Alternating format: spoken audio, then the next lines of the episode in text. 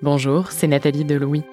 Si vous saviez comme je suis heureuse de vous faire découvrir Pulsation, le nouveau podcast de l'Opéra de Paris qui fait battre votre cœur au rythme des émotions. L'opéra et le ballet font résonner en nous des sensations puissantes. Il m'est arrivé de rire et vibrer face à la formidable énergie déployée sur scène par des chanteurs pour nous faire ressentir toute l'intensité d'un opéra qui se déroule sous nos yeux. La mezzo-soprano Malika Bellaribi Le Moal l'exprime très bien cette œuvre, quand je la chante, ça réveille des, blessures émotionnelles. Alors c'est moi qui pleure et après c'est le public qui pleure. Dans chaque épisode de Pulsation, des chanteurs, danseurs étoiles ou chorégraphes vous emmènent dans leur voyage émotionnel, au plus près de la création. Écoutez-les dès à présent en découvrant Pulsation sur toutes les plateformes de podcast. Louis. Il y a une autrice, disparue en août 2019, dont je chéris tout particulièrement l'œuvre, et dont la lecture me provoque toujours frisson et admiration. C'est Toni Morrison. Dans son premier roman, L'œil le plus bleu, publié en 1970, la romancière élabore une fresque tourmentée de l'Amérique raciste des années 40. Les destins de plusieurs personnages écorchés se croisent, dont celui d'une petite fille noire qui rêve d'avoir les yeux bleus d'une petite fille blanche un désir intense qui la brûle et la consume. Toni Morrison introduit ces personnages ainsi. On les regardait et l'on se demandait pourquoi ils étaient aussi laids, et l'on se rendait compte que cela venait de la conviction de leur laideur, de leur conviction. C'était comme si quelques maîtres mystérieux et omniscients avaient donné à chacun un manteau de laideur à porter, et qu'ils l'avaient accepté sans poser de questions. Le maître leur avait dit Vous êtes des gens laids, ils s'étaient regardés et n'avaient rien vu qui contredisait cette affirmation. Ils avaient même vu une confirmation dans chaque panneau publicitaire, chaque film, chaque regard. Et ils avaient pris la laideur dans leurs mains, ils se l'étaient jeté sur les épaules comme un manteau et étaient partis dans le monde.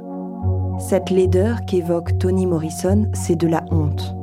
Une honte renvoyée par le regard blanc dominant, une honte intériorisée qui devient une seconde nature. On aimerait dire que ces questions-là appartiennent au passé, que la couleur de la peau, l'apparence physique, la différence ne sont aujourd'hui plus génératrices de honte. Et pourtant, c'est loin d'être le cas. Dans cet épisode, Fabien Jannick Cherbonnel s'intéresse à l'impact de la honte sur notre santé mentale et physique. Je suis Brune Bottero, bienvenue dans Émotion.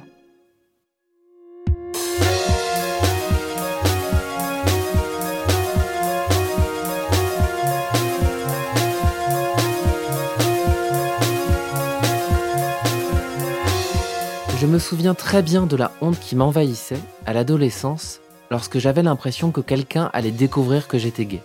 D'un coup, mes joues devenaient rouges et j'avais envie de disparaître. J'avais peur aussi que l'on découvre mon secret. Et immédiatement après, j'étais en colère. Pas contre les autres, non, mais contre moi-même parce que je n'arrivais pas à être ce qu'on attendait de moi, quelqu'un dit de normal. Ça fait maintenant un peu plus de 15 ans que j'ai fait mon coming out. Ce moment, je l'ai vécu comme un basculement, une libération, où j'ai dit au monde, oui, je suis gay et j'en suis fier. Cette étape a été très importante pour que je puisse dépasser la honte que j'avais intégrée en comprenant que je préférais les garçons. Les années ont passé, j'ai 31 ans maintenant, je me suis construit et déconstruit et je suis devenu fier de qui je suis. Mais malgré ce sentiment de fierté, si important pour les personnes LGBTQI, j'ai beaucoup réfléchi à la honte récemment. Une scène, en particulier, de la mini-série britannique It's a Sin, réalisée par Russell T. Davis, qui raconte la décennie SIDA au Royaume-Uni, tourne en boucle dans ma tête. He was ashamed. And he kept on being ashamed. He kept shame going by having sex with men. Ici, c'est la voix de Jill Baxter, l'une des personnages de la série, jouée par Lydia West. Dans cette scène, elle parle à la mère de son meilleur ami, Richie, un homme gay, qui vient de décéder du sida. Jill accuse la mère de Richie d'être responsable non seulement de sa mort, mais aussi de celle de tous les hommes gays et bi décédés du sida. À cause d'elle, explique Jill, et de la société en général, ces hommes ont eu honte. Honte d'être eux-mêmes, d'avoir des relations sexuelles avec d'autres hommes, Ils ont eu tellement honte, dit-elle, que lorsqu'ils sont tombés malades, ils se sont dit, oui, c'est vrai, je mérite de mourir à cause de ce que je suis. J'ai pleuré en voyant cette scène. Elle m'a ému, mais m'a aussi mise en colère. Elle m'a fait me rendre compte que même si j'étais sorti du placard il y a plus de 15 ans, cette honte de qui je suis, de qui j'aime, ne m'avait jamais complètement quitté. Que parfois, lorsque je me présente à quelqu'un de nouveau et que j'explique que j'ai travaillé dans un média LGBTQI, mes joues deviennent pourpres. Parfois même, quand ma mère me demande si j'ai un copain, j'ai une petite hésitation avant de répondre. Oui, même si je suis fier, parfois, j'ai encore honte. Alors je me suis demandé d'où venait la honte et surtout, je me suis interrogé sur l'impact que cette émotion, si négative, a sur notre santé mentale et sur notre santé physique. Au fond, comment une émotion peut-elle nous donner une telle envie de disparaître, voire de nous faire du mal à nous-mêmes?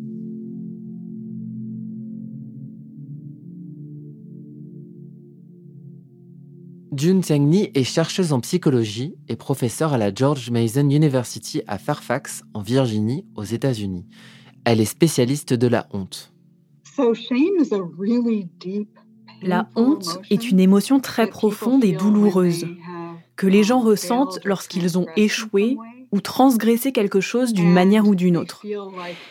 Et ils ont l'impression que ce comportement est le reflet de qui ils sont. Quand les gens ont honte, ils se sentent défectueux, fondamentalement défectueux. Il y a aussi un sentiment de rétrécissement, on se sent petit, sans valeur et impuissant.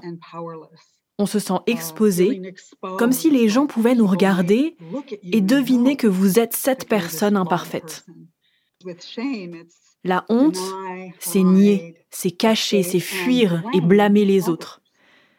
Il y a donc ce lien entre la honte et la colère, parfois la colère irrationnelle, parce que cette émotion est vraiment douloureuse. Presque tout le monde a la capacité de ressentir de la honte. C'est une émotion humaine assez courante. Nous sommes toutes et tous nés avec la capacité de développer une certaine palette d'émotions, mais la honte n'est pas l'une des toutes premières émotions qui se manifestent au cours de la première année de vie. Il y a débat sur la question auprès des spécialistes, psychologues et chercheurs, mais pour Jun Tangni, la honte ne fait pas partie des émotions dites primaires, c'est-à-dire des émotions comme la joie, auxquelles nous avons toutes et tous accès dès la naissance. Lorsque nous parlons d'émotions primaires, nous parlons d'émotions qui apparaissent sur le visage des enfants de moins de un an. Elles sont vraiment enregistrées en nous et ne sont d'ailleurs pas si différentes de certaines expressions faciales d'animaux comme les primates. La honte, la culpabilité, l'embarras ou la fierté sont des émotions qui naissent plus tardivement, après qu'une personne a développé une conscience de soi et compris qu'elle était séparée des autres et qu'il existe des règles et des attentes. La honte fait partie des émotions liées à la conscience de soi, car c'est le soi qui est évalué, le soi de manière positive ou négative.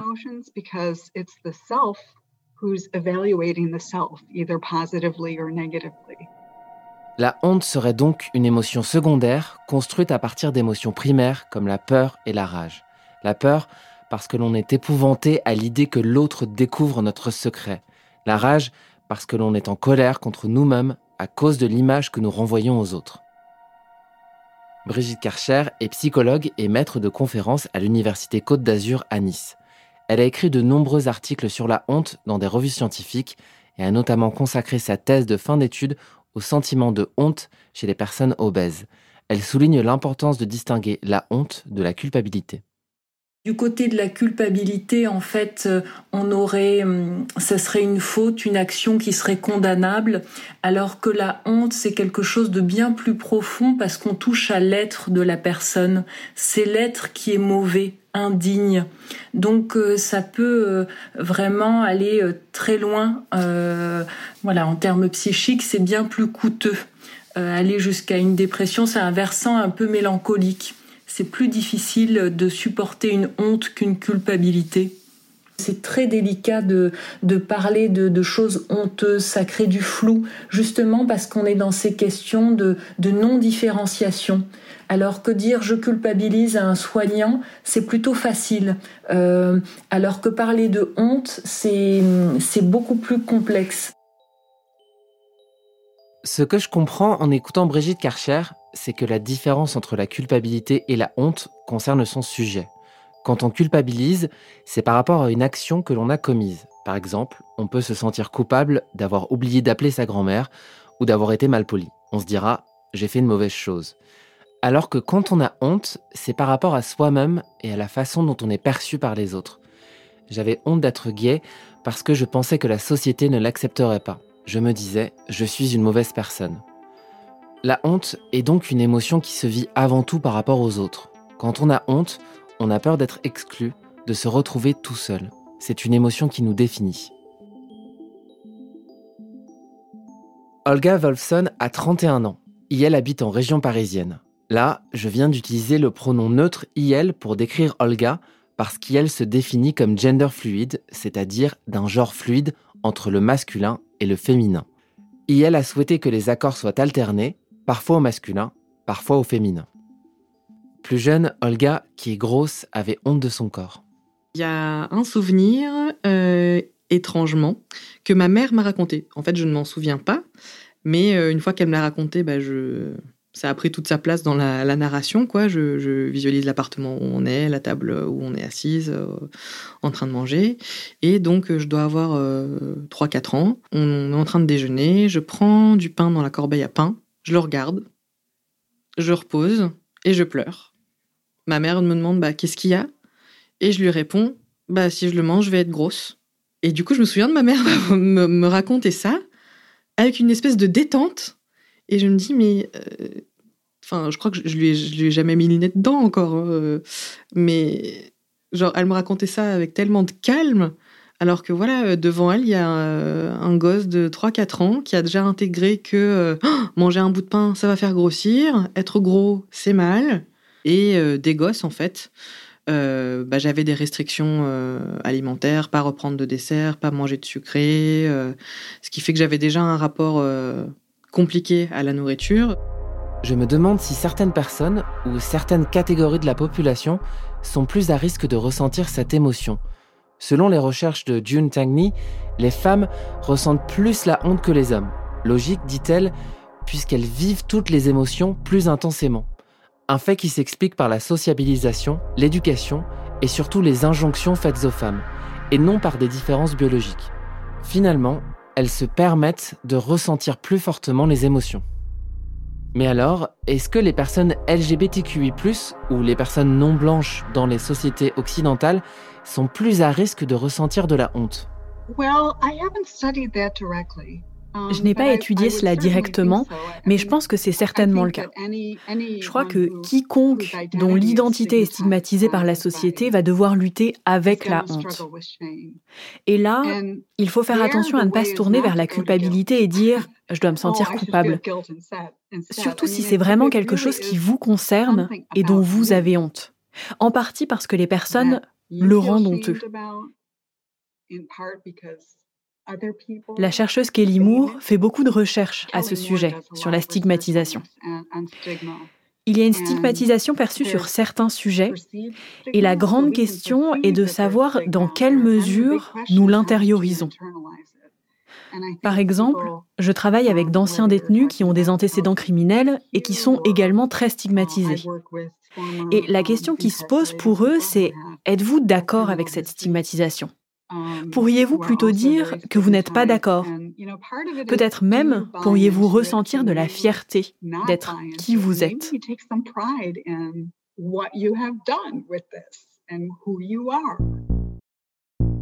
Nous ne sommes donc pas toutes et tous égaux face à la honte. Et ce qui semble important de souligner, c'est que la société joue un rôle important dans l'apparition de cette émotion.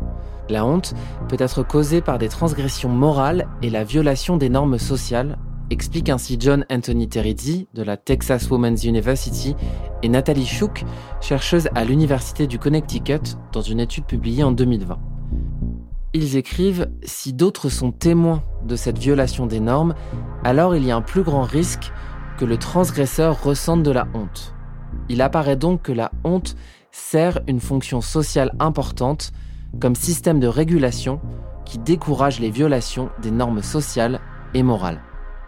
Préserver l'ordre social établi, ça serait donc ça, l'une des utilités de la honte. C'est en tout cas ce que défend Daniel Fessler, professeur d'anthropologie biologique à l'Université de Californie. En ce sens, il n'est donc pas surprenant que j'ai ressenti de la honte par rapport au fait que j'étais gay, et donc perçu par certains et certaines comme pas dans la norme. Pour Olga, c'est justement les injonctions transmises par sa mère et par la société sur son corps et les incitations à moins manger qui lui ont fait comprendre qui elle devait avoir honte. Ça, c'était euh, pendant la primaire, en fait, euh, toutes ces, restrictions-là. Et euh, bah, j'étais dans une sorte de décalage. Je me sentais plutôt normale, mais ce qu'on me renvoyait, c'était bah, que j'étais déjà grosse, moche, pas comme il faut. Et euh, bah oui, il y avait de la honte euh, avec ça, une envie de faire mieux, de corriger, de me cacher. Euh, je pense que c'est c'est plus tard en fait que j'en ai vraiment pris conscience parce que j'étais peut-être un peu plus tranquille en, primaire. Je restais un enfant qui avait envie de jouer. moi, j'étais un sacré garçon manqué à l'époque et moi, je m'en foutais. Euh, j'avais mes, euh, mon mercurochrome sur les genoux et, euh, et ça importait peu. C'est plus au collège, en fait, vraiment au début d'adolescence, que ça a commencé à vraiment poser problème. Cette honte de son corps, qui a démarré quand elle était si jeune, est venue en partie de sa famille. Cette honte et ces complexes transmis de génération en génération, donc dans mon cas venant de ma grand-mère et de ma mère successivement en cascade, le pire, c'est que ça vient d'une bonne intention en fait, euh, quand j'en discute avec ma mère aujourd'hui, puis même quand j'en discutais avec elle à l'époque, euh, peut-être qu'elle l'avait moins bien formulé, mais tout ça venait de euh, d'une envie de me préserver, que je sois en bonne santé, parce que c'est le cliché absolument faux que les personnes grosses seraient nécessairement en mauvaise santé. je vois pas pourquoi ça autoriserait qui que ce soit à les maltraiter. Et bah, dans le cas de, ma famille, de, de, ces générations de femmes, il y avait ça en fait, à la fois à s'inquiéter pour ma santé, et l'autre de me préserver de la grossophobie que pourtant elle-même euh, était en train d'alimenter. La grossophobie dont parle Olga, c'est l'ensemble des attitudes et des comportements hostiles qui discriminent et stigmatisent les personnes grosses.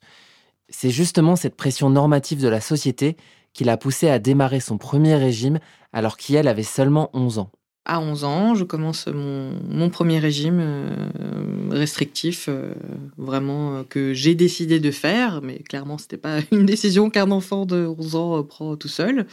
Je perds 11 kilos en deux mois. tout le monde trouve ça fantastique. Et ouais, je, bah, je m'enfonce en fait dans ma, spirale de yo-yo que j'ai eu toute, toute ma vie à ce moment-là. Et bah, l'année qui suit, j'ai mes règles. donc prise de poids, et euh, bah, j'ai pris plus de poids que ce que je n'avais perdu. Et euh, bah, à partir de là, en fait, j'ai enchaîné les régimes et les reprises de poids pendant toute, euh, toute mon adolescence. À ce moment-là, c'est compliqué parce que d'un coup, j'ai plein de félicitations, de compliments, tout le monde est super content de, de, me voir perdre ce poids si rapidement et si violemment. D'un côté, je me dis, bon, bah, j'ai enfin, enfin fait un truc bien, c'est cool, je vais persévérer là-dedans. Donc il y avait cette, énergie-là au début, puis bah, euh, j'ai mes règles, je reprends du poids, et euh, bah, échec, je suis un échec, un échec sur pattes, littéralement, un gros échec.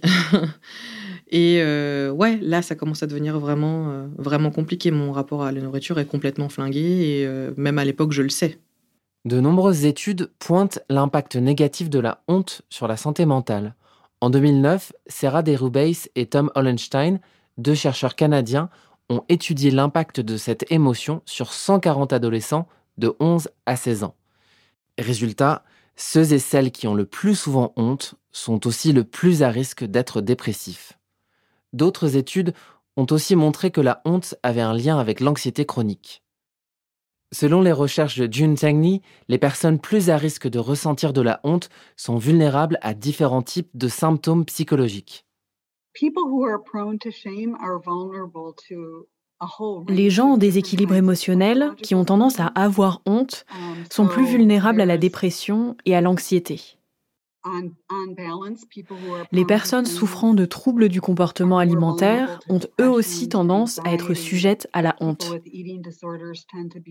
Donnez-moi un symptôme psychologique et il aura tendance à aller de pair avec la honte.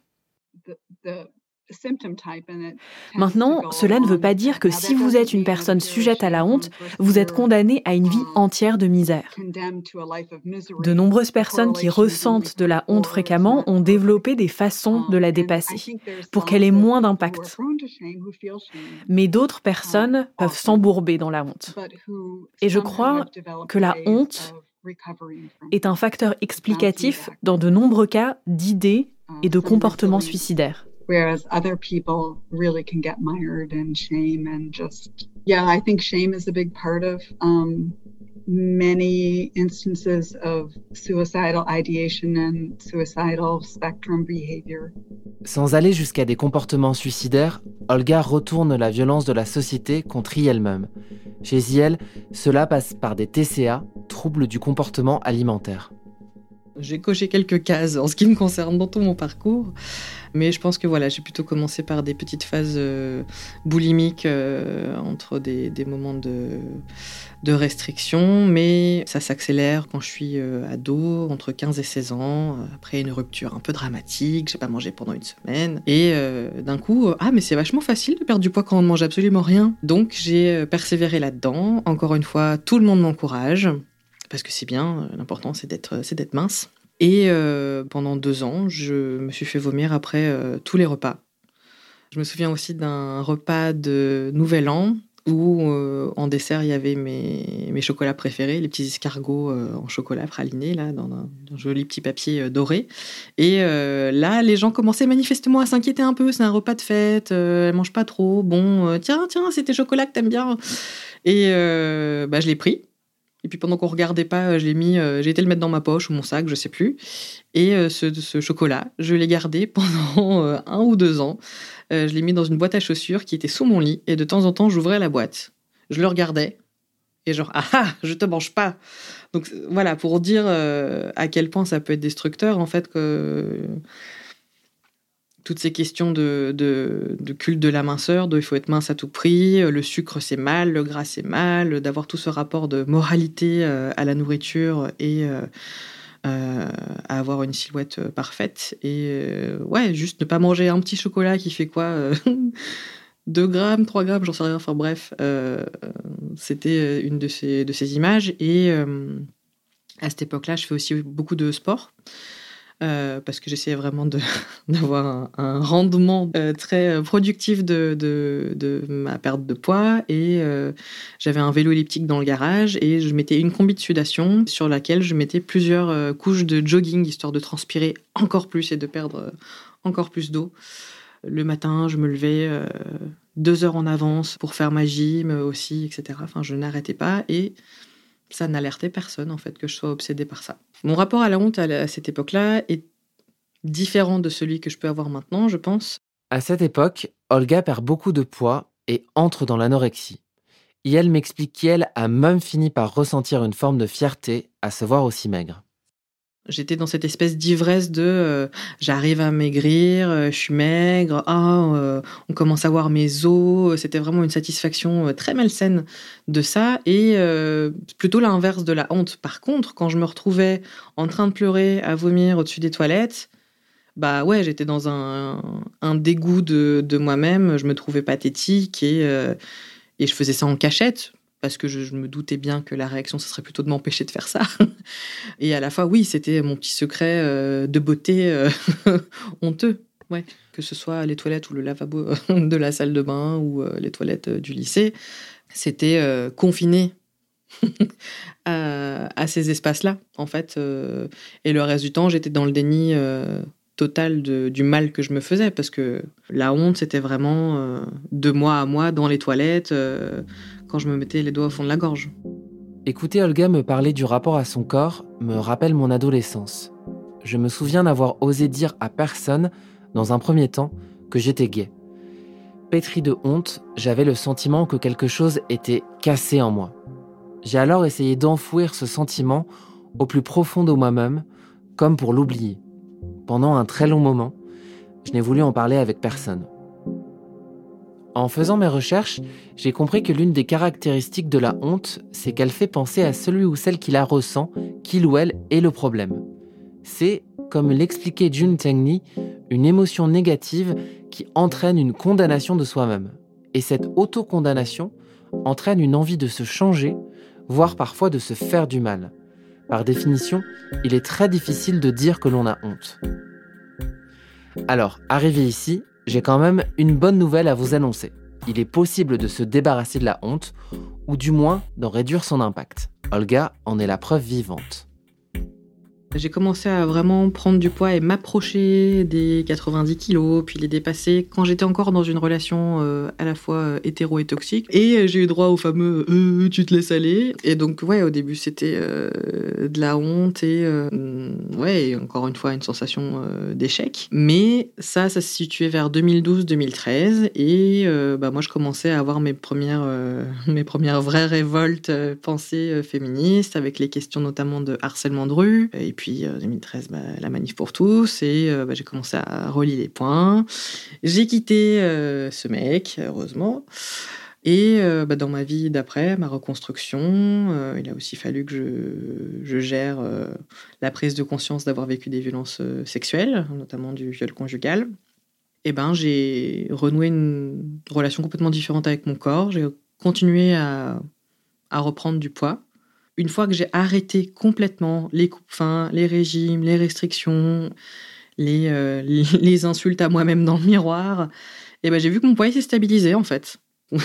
mon rapport à la fierté et la honte a complètement euh, été bouleversé euh, au fil des ans, dans ma vie de jeune adulte notamment, une fois que j'ai commencé à m'intéresser notamment aux questions féministes. donc oui, à l'époque j'étais dans la fierté de, réussir à supporter euh, tout ce que je m'infligeais euh, pour rentrer dans les cases qui devaient être les miennes. Aujourd'hui, je suis immensément fière de m'être détachée de tout ça, en fait. Le jour où j'ai passé euh, la barre des 100 kilos, je me suis dit, ça y est, je suis la grosse personne que vous avez peur que je devienne. Maintenant, est-ce qu'on peut parler d'autre chose? Ça a été tellement libérateur alors que j'ai eu tellement peur de ça pendant des années.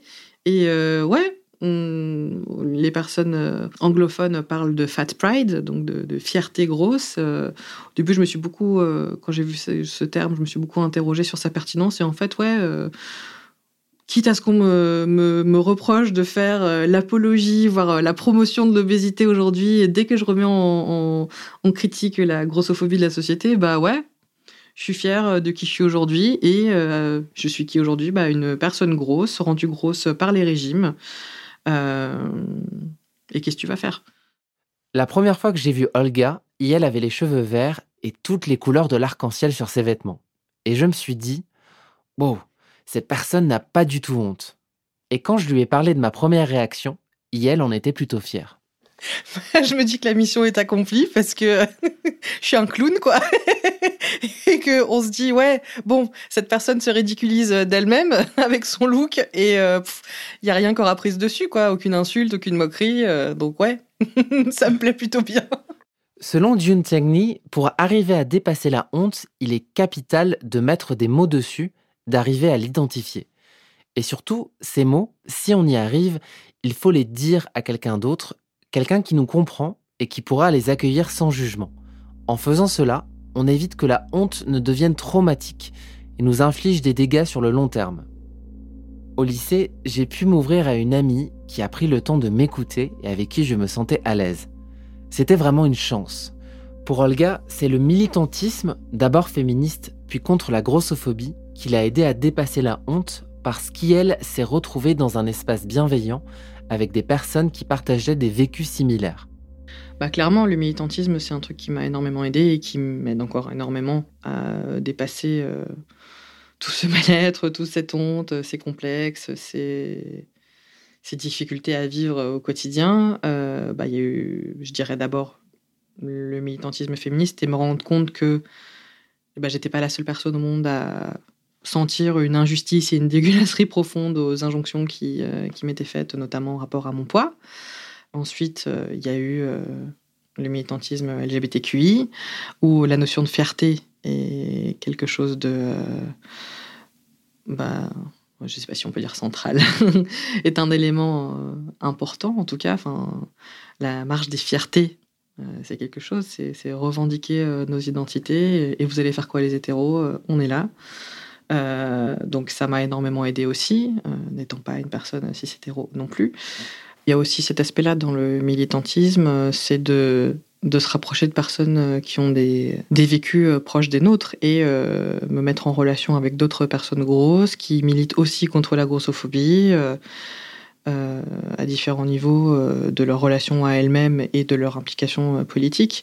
C'est hyper soulageant et donc déjà sans parler sur les réseaux sociaux ou en soirée ou en manif, c'est déjà super. Mais il y a trois ans, j'ai découvert euh, la non-mixité grosse qui n'était pas forcément euh, prévue à la base, mais euh, après un événement contre la grossophobie organisé par la mairie de Paris, on s'est retrouvés entre personnes grosses. On était un groupe de 6 ou 8 personnes. Et donc que des personnes grosses. On va se poser à un resto et manger. Et du coup, très naturellement, on se met à gérer l'espace euh, comme des personnes grosses. Euh, personne ne nous regarde chelou parce qu'on galère à passer entre deux tables. On se répartit les chaises en fonction de qui est plus grosse parce qu'on connaît bien la galère que c'est d'avoir des chaises avec des accoudoirs dans lesquelles on peut pas s'asseoir, etc. Et tout ça, checker tout ça, cette accessibilité de, l'espace, bah, c'était hyper libérateur en fait de le, faire. Ensemble, collectivement, dans cette espèce de, bienveillance et de joie d'être ensemble, plus comme presque une private joke en fait, genre, hé, nous on sait tout ça, vous faites pas gaffe, les minces, l'espace il est fait pour vous, mais. Euh, et euh, voilà, on est en train de, de manger tout ensemble, de parler fort, de rire, et c'était tellement puissant. Brigitte Karcher, la psychologue que l'on a entendue plus tôt, m'explique que ces discussions ne sont pas les seuls outils à disposition de ceux et celles qui souffrent de la honte. Parler, ça peut passer aussi par euh, des ateliers à médiation, parce que justement, parler dans la honte, c'est compliqué.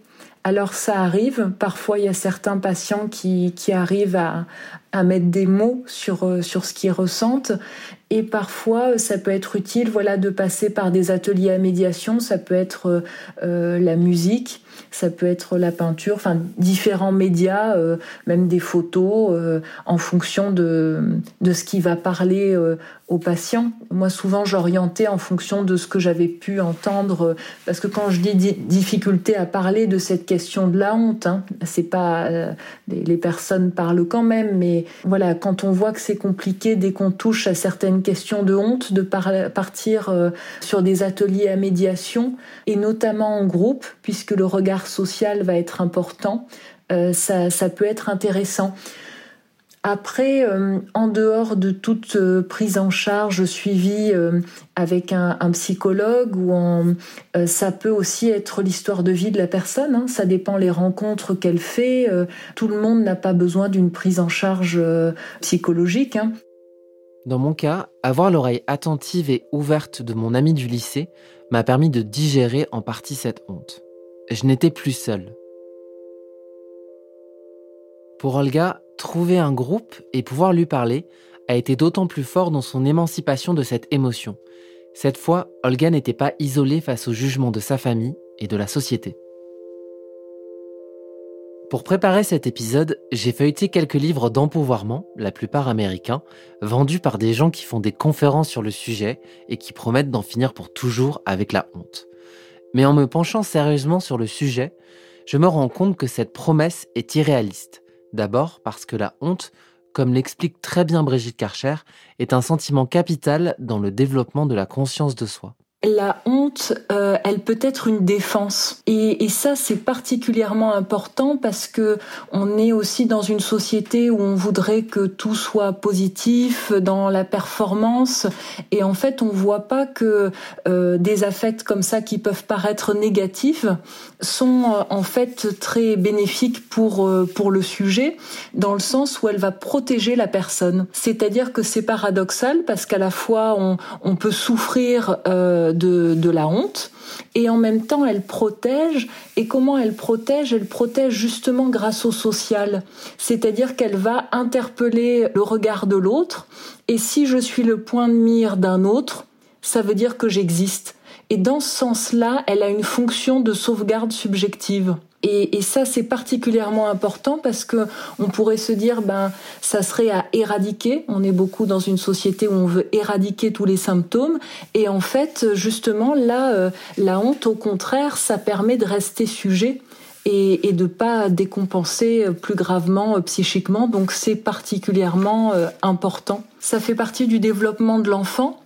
Et euh, c'est très bon signe, c'est-à-dire qu'en fait c'est un signe de socialisation. Et l'être humain est un être social.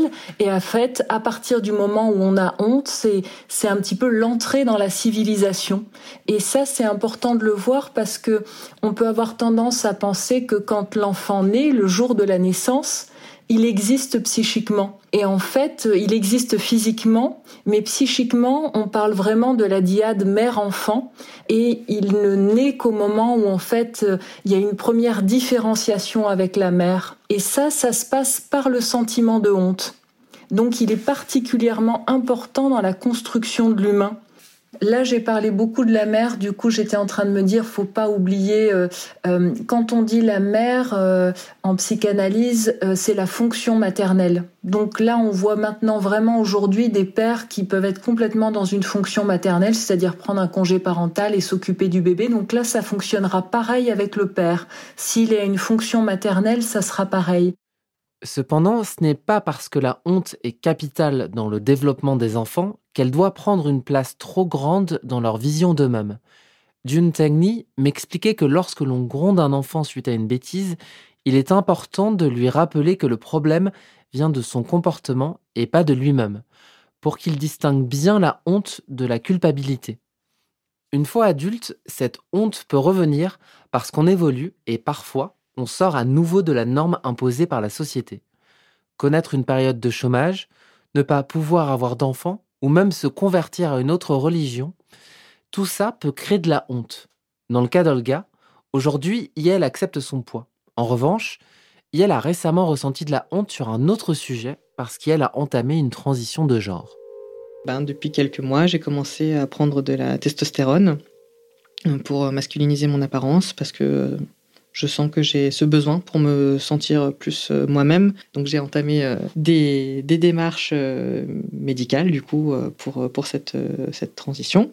Et quand j'ai, bah, ça, a réveillé d'autres choses en fait. Bah, il y a cette, ouais, cette difficulté de, m'affirmer en tant que personne au genre fluide, qui est perçue comme une femme et qui essaye de masculiniser son apparence, mais qui est absolument pas prise au, au sérieux. Bah, c'est compliqué parce que j'ai dans ces moments-là du mal à me sentir moi-même légitime. En fait, bah, je vais jamais y arriver. Euh, donc euh, voilà, c'est un, combat, un combat du quotidien. Et euh, bah, je découvre aussi, en fait, en commençant cette euh, transition, un autre niveau de ce que c'est que de vivre dans un monde pensé par et pour les personnes cisgenres. Savoir, bah, par exemple, aller chercher ma testostérone à la pharmacie. il faut savoir qu'avec la première endocrino que j'ai vue, ça s'est pas super bien passé parce que je cite, moi les entre-deux, je fais pas. j'ai pas réussi à lui mentir, à lui dire je suis un vrai petit garçon euh, comme Pinocchio, comme on m'a conseillé de faire. Euh, et euh, du coup, je suis allée voir une soignante solidaire qui est médecin généraliste, qui techniquement ne devrait pas faire la première prescription d'hormones, mais elle le fait. Et il y a une petite complication derrière qui est que toutes les pharmacies ne vont pas accepter cette ordonnance-là, vu qu'elle n'est pas faite par un spécialiste. Et euh, bah, pour moi, pour le moment, j'ai euh, une pharmacie sur trois qui m'a dit non. Celle qui m'a dit non, c'est la pharmacie à côté de moi, à côté de chez moi, donc j'ai bien les boules. Et euh, bah, déjà, ils me disent ah bah non, c'est pas possible. Donc pour les raisons que j'ai expliquées, que c'est voilà, que c'est pas une endocrino qui m'a fait cette ordonnance. Et la pharmacienne enchaîne en me disant mais c'est pourquoi? Mais vous venez de me dire non. Genre, si je vous dis c'est pour ma transition, déjà je suis pas sûre que vous compreniez. Et ensuite, ça va vraiment changer votre réponse. Je me suis sentie tellement choquée et ouais bah manifestement un instant euh, dans la honte parce que euh, je dis ah non mais ça vous concerne pas je veux pas vous en parler euh, alors que mon moi idéal aurait été bah ouais c'est pour ma transition qu'est-ce que tu vas faire enfin le terrain qu'on a réussi à gagner sur la honte dans notre intimité dans notre rapport à nous-mêmes c'est une chose mais dans notre rapport au monde c'est c'est encore bien différent. Je ne sais pas si un jour je n'aurai plus du tout honte mais finalement, je ne suis pas certain que ça soit très grave. En réalisant cet épisode, j'ai compris que si certains et certaines d'entre nous étaient plus promptes à ressentir de la honte, et que cela pouvait avoir un impact important sur leur santé, mentale comme physique, cela ne voulait pas dire qu'ils et elles étaient condamnés à vivre en étant définis par cette émotion. Grâce à Olga, j'ai compris qu'arriver à nommer les choses, au moins pour soi-même, est capital. Pour reprendre les mots de Jun Tengni, interrogeons-nous. Saurez-vous retrouver la dernière fois que vous vous êtes dit j'ai honte et que vous en avez parlé à quelqu'un? En revanche, je me rends compte qu'il serait faux de faire reposer tout le poids du dépassement de la honte sur nous-mêmes, parce que la société doit absolument évoluer. Ce sont bel et bien des normes sociales qui ont fait penser à Olga qu'elle ne valait rien parce qu'elle n'était pas mince.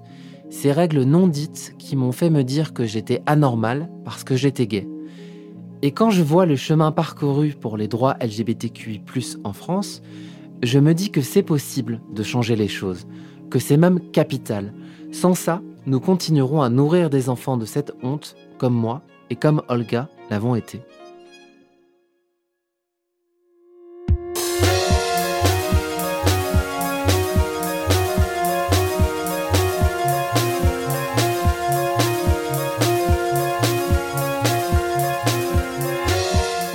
D'écouter Émotion. Cet épisode a été tourné et monté par Fabien Janik Cherbonnel. Il donnait la parole à Olga Wolfson, June Tanguy et Brigitte Karcher. Vous pourrez retrouver toutes les références liées à leurs activités sur notre site. Maude Benakcha est la chargée de production d'émotion. L'épisode a été réalisé par Marine Kéméré. Jean-Baptiste Aubonnet s'est occupé de la prise de son et du mix, et c'est Nicolas Degélis qui a composé le générique d'émotion. Si la question de la honte vous intéresse et que vous souhaitez en savoir plus sur les chemins sinueux qu'elle peut prendre, nous vous recommandons d'écouter le podcast Ou peut-être une nuit, réalisé par Charlotte Pudlowski. Elle y parle d'un sujet complexe et douloureux, l'inceste, et des sentiments de honte qui peuvent en découler. Émotion est un podcast de Louis Média, également rendu possible grâce à Maureen Wilson, responsable éditoriale, Marion Girard, responsable de production, Mélissa Bounois, directrice des productions, et Charlotte Pudlowski, directrice éditoriale. Émotion, c'est un lundi sur deux, là où vous aimez écouter vos podcasts. Apple Podcast, Google Podcast, SoundCloud ou Spotify. Vous pouvez nous laisser des étoiles, des commentaires et surtout en parler autour de vous. Et si vous voulez partager vos histoires, n'hésitez pas à nous écrire à hello at louismedia.com. Nous vous lirons et nous vous répondrons. Et puis, il y a aussi tous nos autres podcasts, Travail en cours, Passage, Injustice, Fracas, Une autre histoire, Entre ou le Book Club. Bonne écoute et à bientôt.